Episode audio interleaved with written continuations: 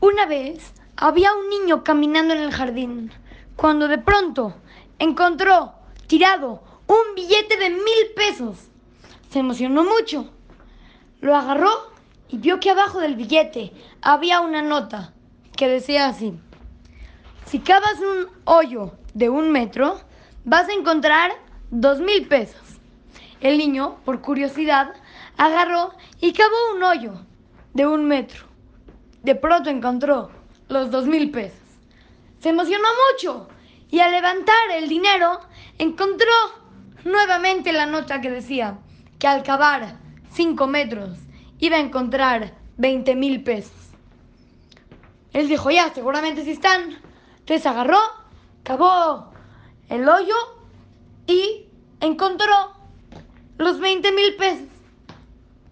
Y en eso encontró una notita también. Dijo, a ver, a lo mejor hay 100 mil pesos, a ver. Checa y dice, ahora, ¿cómo le vas a hacer para salir del hoyo? ¿Qué creen?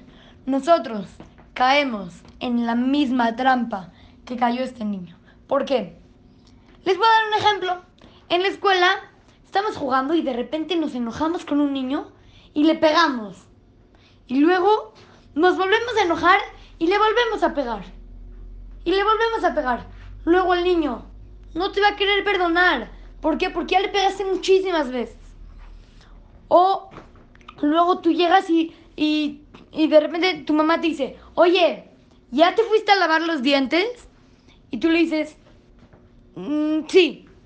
Y al otro día, también, también. Y cuando vayas al dentista, te van a decir, hey, ¿por qué no te lavas los dientes?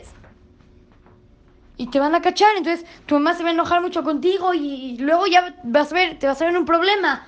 ¿Cómo le vas a hacer para salir de este lío, de este hoyo?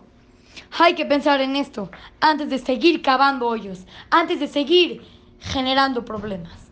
Así es que, su querido amigo Shimon Romano, para Torah to Go Kids, Montesinaí.